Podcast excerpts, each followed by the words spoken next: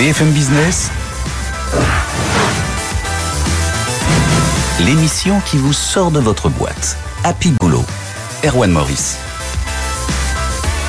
Bonjour à tous, bienvenue dans ce nouveau numéro d'Happy Boulot. On s'intéresse aujourd'hui au recrutement dans l'hôtellerie de luxe avec notre DRH de la semaine, Valérie Nioul, du Negresco, l'hôtel emblématique de la promenade des Anglais à Nice. Dans 10 minutes, nous répondons aussi à une question d'auditeur. On va appeler aujourd'hui euh, Valérie Memounayat pour une question sur le cumul du statut d'auto-entrepreneur lorsqu'on est salarié. Dans notre focus, on parlera des salariés boomerang, euh, ceux qui ont décidé de partir pour se mettre à leur compte ou travailler dans une autre boîte et qui ont finalement rappelé l'ancien patron euh, pour rejoindre les effectifs de leur ancienne entreprise. Vous verrez ça dans notre reportage. Sans oublier en fin d'émission la carte blanche de Stéphane Moriou qui nous parle du fossé entre l'identité et la réputation en entreprise. C'est parti, on vous sort de votre boîte. Happy Boulot, la DRH de la semaine. Bonjour Valérie Nioul. Bonjour Erwan. Merci d'être dans Happy Boulot. Vous êtes la DRH du Negresco. On a la chance de vous avoir aujourd'hui sur BFM Business. Le Negresco, je le rappelle, hôtel emblématique de la promenade des Anglais à Nice. Vous venez de fêter les 110 ans de l'établissement. Euh, le Negresco, c'est quasiment bientôt plus même de 200 personnes en, CDI. C'est le poids de l'histoire aussi. Hein. On va retrouver 600 œuvres d'art euh, dans euh, ce monument. Hein. 6000. 6000, 6000, pardon, j'ai oublié un zéro. 6000 œuvres d'art au Negresco. on parle de, recrutement dans l'hôtellerie haut de gamme avec vous, euh, Valérie Nioul. Euh, pas de crise de l'attractivité, contrairement au reste de l'industrie. Quand on parle, nous, sur BFM Business, de l'hôtellerie, de la restauration, on ne parle pas du Negresco en réalité. Je dois reconnaître que nous avons la chance d'avoir une identité très forte au Negresco, comme vous venez de le dire. Hmm. On vient de fêter nos 110 ans. 110 ans d'histoire d'une des dernières maisons françaises indépendantes et c'est ça aujourd'hui que les candidats recherchent aussi. C'est cette atmosphère familiale, cette ambiance particulière. Et c'est vrai qu'on euh, a la chance de ne pas souffrir des difficultés de recrutement. Donc ce sont les candidats qui vous recherchent et non euh, l'inverse, euh, comme c'est le cas dans beaucoup d'établissements. On recherche toujours des candidats, mais nous avons énormément de candidatures spontanées tout au long de l'année. Qu'est-ce qui les attire typiquement quand vous allez avoir des entretiens avec eux? Quelles sont leurs motivations principales? Ils savent que c'est une maison indépendante et ceux qui viennent et qui poussent la porte de cette maison savent ce qu'ils vont y trouver, c'est-à-dire vraiment une atmosphère, c'est très connu euh, dans le secteur euh, de l'hôtellerie, que nous sommes vraiment une maison familiale mmh. avec tout ce que ça implique. Hein. Donc il y a vraiment une bienveillance. Quand on pousse la porte de l'hôtel, on ressent déjà cette chaleur. Mmh. Les clients le sentent, mais également les collaborateurs c'est quelque chose, c'est une marque aussi qui fait qu'on a envie d'ouvrir la porte. C'est une marque. Enfin, nous avons vraiment une identité très forte qui a été euh, initiée par euh, Jeanne Augier, qui a racheté l'hôtel en 1957 et qui a fait de l'établissement ce qu'il est aujourd'hui. Vous continuez à recruter d'ailleurs aujourd'hui parce que on monte en gamme encore au Negresco avec l'ouverture d'un spa Tout à fait. prochainement. Il va falloir là encore euh, du personnel supplémentaire. Au mois de janvier, effectivement, mmh. nous ouvrons notre spa. Euh, nous sommes en finalisation hein, du recrutement. Nous avons quasiment euh, tous nos recrutements mmh. finalisés parce que quand on a annoncé l'année dernière que nous allions ouvrir un spa, mais dans la semaine qui suivait, nous ah avions euh, pléthore de candidatures de personnes qui n'attendaient que ça, justement, que le Negresco ouvre enfin son spa. Donc vous avez eu l'embarras du choix finalement pour euh, sélectionner les, candidats, les pépites Tout à fait. qu'il vous fallait. Une fois que les, les candidats euh, ne sont plus des candidats mais des salariés, comment est-ce qu'on leur donne l'envie au quotidien de rester, d'évoluer, de progresser? Alors, en fait, il faut dire que les jeunes générations aujourd'hui, euh, elles ont envie d'évoluer. Mmh, oui, de toute façon, elles restent pas. Hein. Exactement. Après, nous, ce qu'il y a, c'est qu'on met en avant nos talents. Euh, et les histoires de nos talents, bah, récemment, euh, notre directrice de l'hébergement a fêté ses 41 ans de maison. Oui, c'est de plus en plus rare ça. Voilà, et nous avons quand même plusieurs personnes qui peuvent témoigner aujourd'hui du parcours qu'elles ont eu au Negresco. Mmh. Et c'est ça que nous mettons en avant, la transmission et les parcours. Et permettre à chacun en fait de se dire d'où que je vienne et quel que soit mon parcours, je peux évoluer au sein du Negresco. Euh, côté RH, plus particulièrement, c'est quoi? C'est la formation, c'est donner la capacité à quelqu'un qui peut-être n'a pas tous les codes, toutes les compétences au départ, de les acquérir euh, de le fidéliser, de lui donner envie de, de, rester et puis finalement de pouvoir compter sur lui aussi sur plusieurs années dans l'entreprise? Alors en fait, nous personnalisons vraiment l'accompagnement et le développement des collaborateurs. En fait, nous avons essayé de transposer ce que nous faisons auprès des clients, c'est-à-dire euh, bah, la création d'un rêve sur mesure pour enchanter nos hôtes. on essaie de faire la même chose pour les salariés. Et j'ai la chance d'avoir deux collaboratrices qui sont vraiment exceptionnelles, qui sont d'une bienveillance incroyable, à l'écoute de, des demandes et, euh, et, des envies en fait des collaborateurs. Ces établissements, souvent de l'extérieur, quand on n'a pas l'habitude aussi de fréquenter, côtoyer ce monde, font peur même quand on veut y travailler, hein, pas quand on veut y venir en tant que, que client. Mais euh, est-ce que vous encouragez aussi euh, l'insertion des personnes qui sont peut-être éloignées de ces milieux-là à travers la formation, l'apprentissage? Est-ce qu'il y a des stages au Negresco? Alors oui, bien sûr, on reçoit énormément de stagiaires et aussi également euh, des apprentis. Mmh. Nous sommes en contact avec beaucoup d'écoles hôtelières mais pas que, également des écoles de commerce, de management dans le luxe. Et vous avez la possibilité de transformer l'essai ensuite pour les apprentis qui souhaitent rester dans l'établissement? C'est le but. Hein. Là, ouais. récemment, nous avons euh, recruté en CDI une concierge qui était en apprentissage juste avant. Mmh. Et euh, je pense que le plus bel exemple que nous avons, c'est notre chef sommelier mmh. qui était entré en fait il y a quelques années en apprentissage chez nous. Donc il y a vraiment de vraies perspectives d'évolution au sein de l'Unegresco. Un bébé euh, Negresco, hein, finalement. C'est ouais. une maison, c'est une famille et, euh, au cours de, duquel on peut évoluer et, et se développer. Ouais. Est-ce que vous sensibilisez aussi euh, à la différence entre le rêve, parce que c'est vrai que c'est un monde, le, les palaces, les hôtels de luxe qu'on idéalise, on a l'image du prestige que, que ça renvoie aussi et qui est réel, mais il y a aussi la réalité, c'est la rigueur, l'exigence, la performance, euh, euh, la, la, la, manière de se, de se tenir euh, c'est des choses qui sont très importantes dans un établissement comme le vôtre. Oui, après je dirais que travailler au Negresco, c'est un rêve qui devient réalité pour beaucoup. Euh, alors oui, c'est de l'exigence, mais les candidats qui travaillent euh, dans l'hôtellerie de luxe savent qu'il y a de l'exigence, de la rigueur, mais il y a la passion, la passion euh, du partage, la passion euh, de l'excellence qui fait qu'on accepte cette rigueur et cette exigence. Il nous reste une minute, Valérie Nioul, et vous connaissez l'exercice dans cette émission. Je vais sortir ma petite boîte, la, la boîte du DRH, voilà, la boîte à questions, en tout cas phrase à compléter que je, je vous pose juste à côté. Je vais vous laisser tirer un premier papier, donc une phrase à compléter pour savoir un peu, un peu mieux quel DRH vous êtes finalement. Alors dans ma boîte, j'organise un team building. Ça ressemble à. Ouais, alors ça peut être fictif, hein, mais ça serait quoi? Autour du sport. Très bien. Voilà. Pourquoi le sport? Euh, Parce qu'il y a beaucoup de sportifs au sein du Negresco. Oui. Euh, nous avons récemment organisé le tournoi des étoilés euh, à Nice parce que nous avions gagné la précédente édition, donc qui regroupe tout un tas de restaurants étoilés avec une équipe de foot.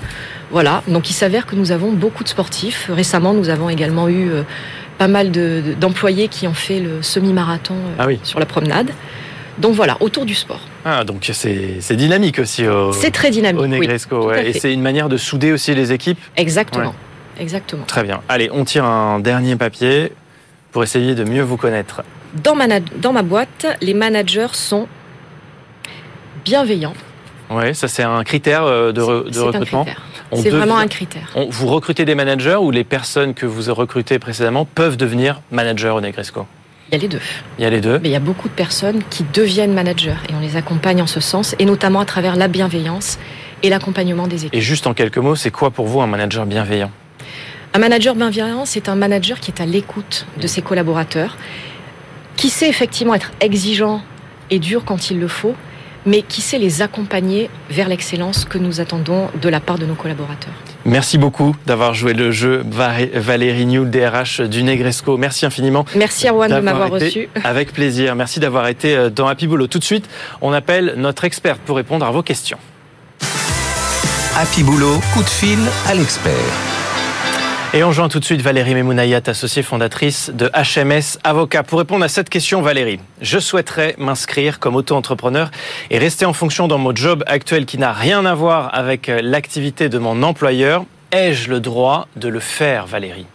Euh, oui, absolument. Vous avez le droit de le faire dans certaines limites. Alors, ce qui est important dans la question que vous posez, c'est de bien indiquer que euh, l'activité d'auto-entrepreneur qui serait la vôtre n'a rien à voir avec les fonctions salariées que vous avez euh, chez votre employeur actuel. Parce qu'effectivement, on n'a pas le droit, évidemment, de faire de la concurrence déloyale et d'aller dans le même secteur d'activité lorsqu'on a un contrat de travail donné.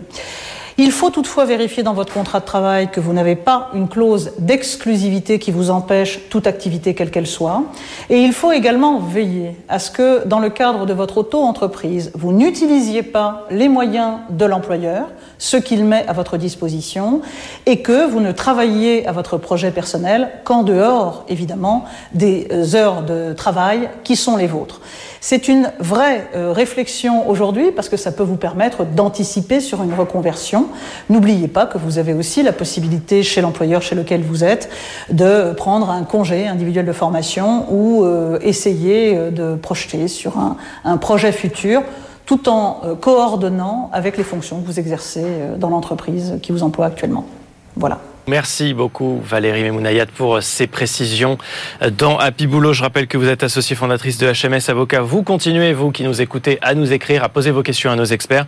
Happy Boulot at BFM Business, on répond euh, à vos questions, aux questions que vous nous adressez toutes les semaines dans cette émission. Happy Boulot, le Focus RH. Vous aussi, vous avez peut-être dans votre entourage des personnes qui, pendant la crise sanitaire du Covid, ont décidé de changer de vie, quitter leur entreprise, euh, changer d'employeur ou se mettre à leur compte et qui finalement eh ben, sont retournés frapper à la porte de leur ancien patron euh, pour les réintégrer dans leur boîte. C'est ce qu'on appelle les salariés boomerang. On en parle avec nos deux invités que j'accueille euh, sur le champ. Marie-Sophie Zambeau, bienvenue.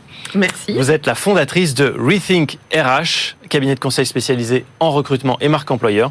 Et face à vous, Franck Morel. Bonjour Franck, euh, avocat associé au cabinet Flichy-Granger, ancien conseiller social d'Edouard Philippe. On en parle avec vous juste après ce reportage que je vous propose de regarder si vous êtes en télévision avec nous, euh, d'où nous écouter si vous êtes à la radio. Reportage de Léa Rojo qui est allée à la rencontre de salariés qui se font réembaucher. En à peine trois ans, un tiers des salariés français sont revenus dans une entreprise pour laquelle ils avaient déjà travaillé. Thibert de Boisezon, salarié bon rang chez Méga International et aujourd'hui directeur France de la société, fait partie de ceux qui ont tout quitté pour une nouvelle opportunité. ça faisait euh, cinq ans que, je faisais euh, du conseil, que je souhaitais faire un métier un peu plus commercial. Et il n'y avait pas d'opportunité à ce moment-là. Et donc j'avais le choix entre euh, attendre une opportunité euh, ou euh, partir. Alors que de nombreux Français ont ressenti le besoin de changer de métier, notamment pendant la pandémie, retourner chez son ancien employeur est une alternative désormais envisagée par 6 cadres sur 10, mais sous certaines conditions, selon une étude du cabinet Robert Walters. Chez Méga International, 10% des collaborateurs sont des salariés boomerang. Thibert de Boissezon, lui, est revenu pour le poste qu'il souhaitait. Quelques mois après euh, finalement euh, être, être parti, j'ai la direction euh, des ressources humaines qui m'a rappelé, qui m'a dit qu'un poste s'était ouvert, un poste que je souhaitais, auquel j'aurais aimé postuler quand j'étais encore là. Il s'est ouvert et ils m'ont tout de suite rappelé. Et d'ailleurs, j'ai eu plusieurs autres collègues qui m'ont rappelé pour me convaincre de revenir assez rapidement, donc ils m'ont pas beaucoup laissé le choix. D'après l'étude de la société UKG, 28% des salariés boomerang regrettent leurs anciens collègues, puis vient le regret de leur mission, de leur salaire et de la politique de congé de l'entreprise. En charge du pôle RH du groupe Turenne, Julie Récalde souligne le gain de temps pour l'entreprise. Il connaît la culture de l'entreprise, il connaît l'ambiance dans les équipes, il sait euh, quel est le rythme de travail. Donc on s'assure euh, presque un perfect match. Ils vont vraiment avoir un regard neuf qui peut pour le coup être source de performance pour l'entreprise. Et pour 8 recruteurs sur 10, c'est un argument solide pour réembaucher un ancien collaborateur. Voilà ce reportage de Léa Arrojo. Franck Morel, ça, ça vous inspire quoi là ce qu'on vient d'entendre? C'est très intéressant parce que ça va à rebours de tendances lourdes qu'on pensait exister dans le marché du travail français. Je vais vous citer un chiffre par exemple. La France est après l'Italie le pays où l'ancienneté en emploi est la plus longue. Mmh. Euh, l'OCDE nous dit à peu près 11 euh, ans, ce qui est assez important, c'est 12 ans en Italie.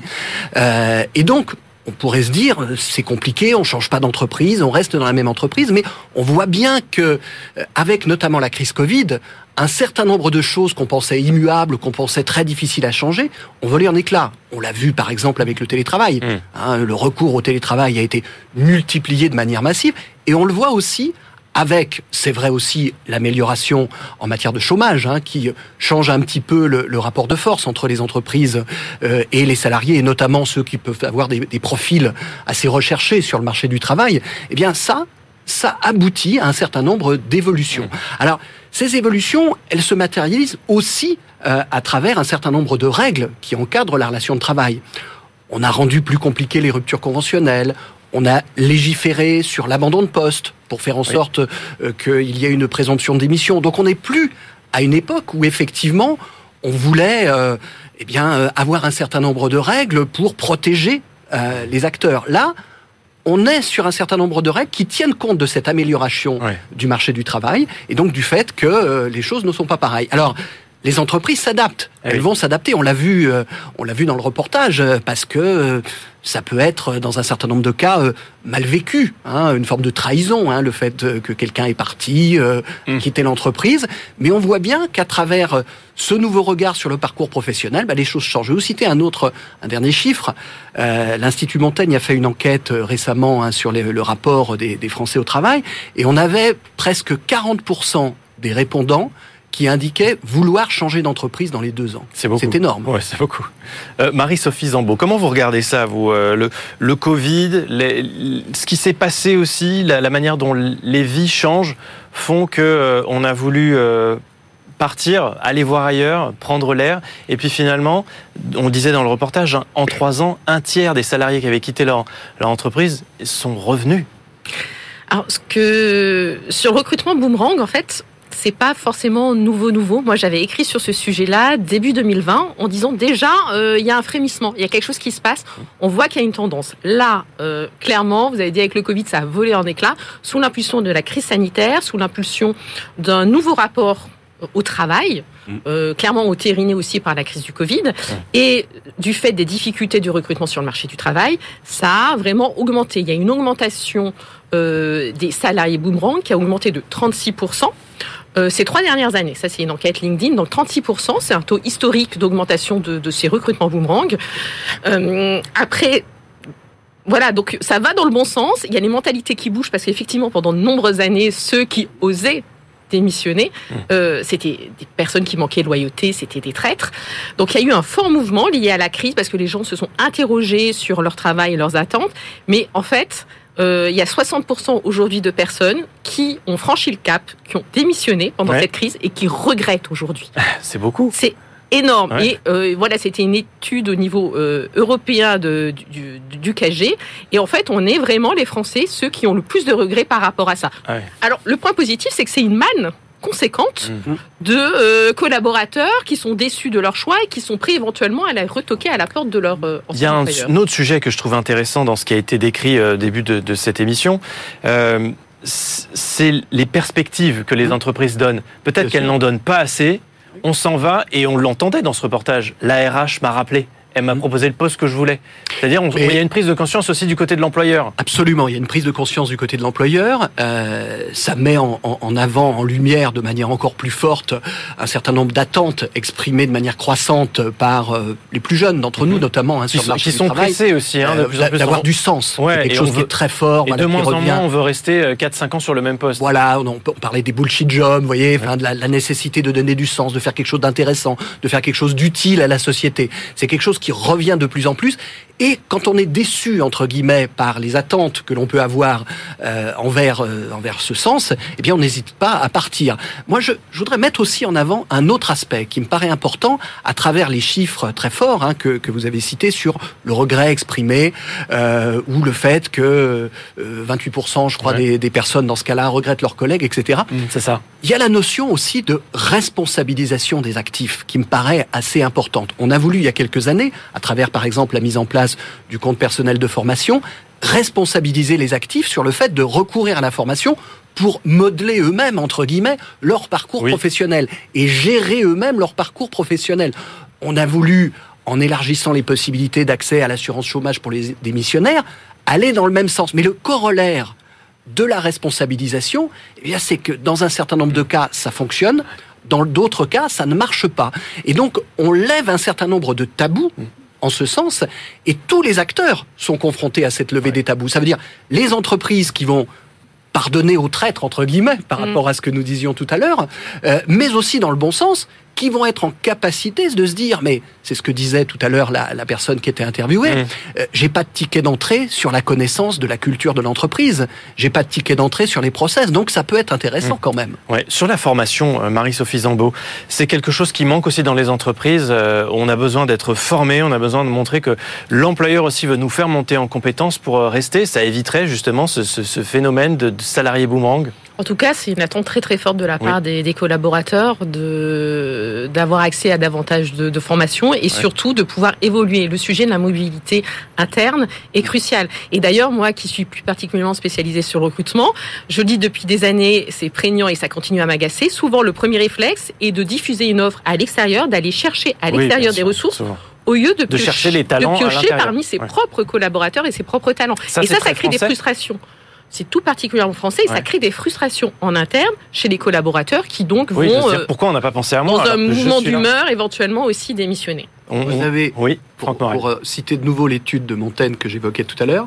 vous avez 55%, ce qui est énorme, des salariés qui souhaitent évoluer en interne dans leur entreprise dans les deux prochaines années. Donc c'est les totalement dans le sens de ce que vous venez d'indiquer. Mais donc il y a un travail à faire aussi du côté de l'employeur. Donc évidemment, il y a un travail à faire du côté de la cartographie de ces ressources internes et de la mobilisation de ces ressources internes, effectivement, avant d'aller chercher à l'extérieur. Une minute pour conclure. Euh, le, le, bilan qu'on fait, c'est quoi? C'est qu'on n'est pas si mal dans les entreprises quand on voit ce phénomène, que ceux qui ont essayé de partir et qui finalement reviennent, soit parce qu'on les rappelle, soit parce qu'ils se rendent compte que l'herbe n'est pas plus verte ailleurs. C'est ça le bilan qu'on doit faire? Bah, C'est un bilan forcément nuancé, parce que parfois l'herbe va être quand même plus verte et parfois elle va pas l'être. C'est un bilan, je dirais, empirique. C'est-à-dire, c'est un bilan qui consiste à dire que euh, il faut garder une certaine forme de souplesse mmh. et favoriser la mobilité du marché du travail. Marie-Sophie Zambo, d'accord avec ça? Quel constat vous, Le constat, c'est que ça prend de l'ampleur, les mentalités changent et que moi, euh, casquette recrutement, c'est mmh. positif, le recrutement boomerang. Les gens, euh, le taux d'acquisition et de recrutement est moindre. L'onboarding, la prise de poste est facilitée. Ah sont des personnes qui reviennent normalement nourries d'expériences différentes avec des compétences autres dont l'entreprise va bénéficier et vont pouvoir penser out of the box. Et puis, ça envoie un signal plutôt positif sur l'état d'esprit de l'organisation et la marque employeur. Ben, C'était parfait. Merci beaucoup d'avoir été avec nous, Marie-Sophie Zambo, fondatrice de Rethink RH et Franck Morel, avocat associé au cabinet Flichy-Granger. Merci beaucoup d'avoir été dans Happy Boulot. C'est l'heure de la carte blanche. Happy Boulot, carte blanche. Et aujourd'hui, c'est Stéphane Moriou. Stéphane qui nous rappelle qu'il est clair qu'il existe une grande différence entre notre identité au travail et notre réputation. J'entends de ci, de là qu'il faudrait toujours être soi-même, qu'il ne faudrait pas se laisser influencer par les opinions que les autres ont de nous. Alors, je voudrais vous rappeler ces simples définitions. Votre identité est la personne que vous croyez être. Votre réputation est la personne que les autres savent que vous êtes. Demandez à un manager de décrire son style de management. Il vous dira régulièrement qu'il est participatif, délégatif, facilitant, que sa porte est toujours ouverte. Interrogez maintenant son équipe. Elle vous confirmera que la porte de son bureau est toujours ouverte, mais qu'il n'est jamais dedans. Chez certains managers ou collaborateurs, il existe un fossé incommensurable entre l'identité et la réputation. Dans une vie en société, notre réputation a bien plus d'impact sur notre vie que ce que nous croyons. Et si aujourd'hui vous n'êtes pas sûr de ce que les autres savent de vous, je vous invite à profiter de cette fin d'année pour aller leur demander. Happy Boulot, le labo RH. En 4 minutes aujourd'hui avec vous, Vincent Barra. Bonjour. Bonjour. Merci de nous rejoindre dans Happy Boulot, Vincent. Vous êtes le fondateur d'Albert. Vous aidez les RH à mieux anticiper euh, leurs besoins en recrutement. Comment ça marche? Alors, exactement. En fait, avec Albert, le problème auquel on répond, c'est qu'il y a 9 entreprises sur 10 qui n'ont aucune idée de combien de personnes elles auront besoin dans les 3 prochaines années. On manque de perspective on manque complètement de perspective, on n'a pas cette compétence, cette capacité à planifier sur euh, les années qui viennent. Et c'est un peu étonnant parce qu'on est capable de le faire en finance, on mmh. est capable de le faire dans les ventes, on est capable de le faire avec les revenus en général, mais l'actif le plus important d'entreprise, les hommes et les femmes, bah ça, on ne sait pas bien le faire. Ouais, il manque une brique que vous, en fait, euh, vous amenez dans les entreprises. Bah exactement, en fait, c'est pas si évident que ça. En réalité, ça paraît simple de savoir compter les gens, mais les hommes et les femmes, c'est pas un actif euh, comme les autres, et donc euh, c'est une difficulté que ressentent absolument toutes les entreprises. C'est où se trouve la donnée pour que je puisse me projeter à un horizon mhm. stratégique et savoir de combien de personnes je dois disposer. Alors, quelles applications là, hyper concrètes? Donnez-nous des exemples de ce que vous allez proposer. Alors, de manière hyper concrète, la vocation de ce qu'on appelle le strategic workforce planning, donc c'est ce à quoi sert Albert, ça va être d'être capable d'anticiper de combien de personnes je vais avoir besoin pour le recrutement, pour derrière euh, envoyer des mobilités, faire de la formation, euh, potentiellement prévenir des plans sociaux et les empêcher. en anticipant suffisamment et en, lissant la charge au fil du temps. Mais grâce à quoi? Il y a de l'intelligence artificielle derrière? Sur quoi vous vous basez pour euh, faire ces projections?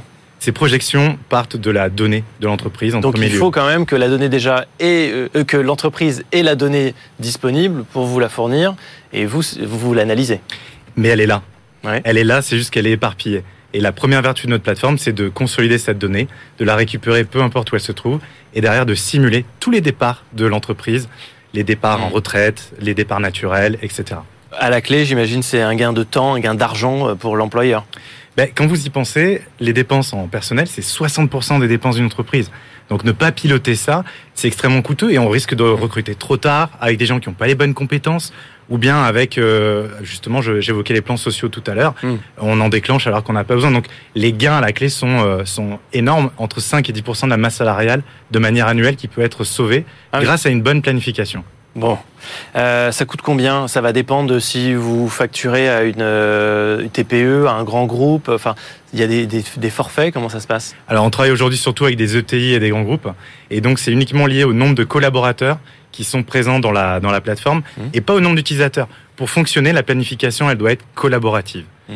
Et donc, elle doit impliquer des gens de la finance, des opérationnels, des RH. Si on met un péage au nombre d'utilisateurs, ça fonctionne pas. Donc, c'est uniquement la taille du périmètre que l'on va couvrir avec la solution. Donc le prix va dépendre aussi de la solution que vous apportez, c'est ça?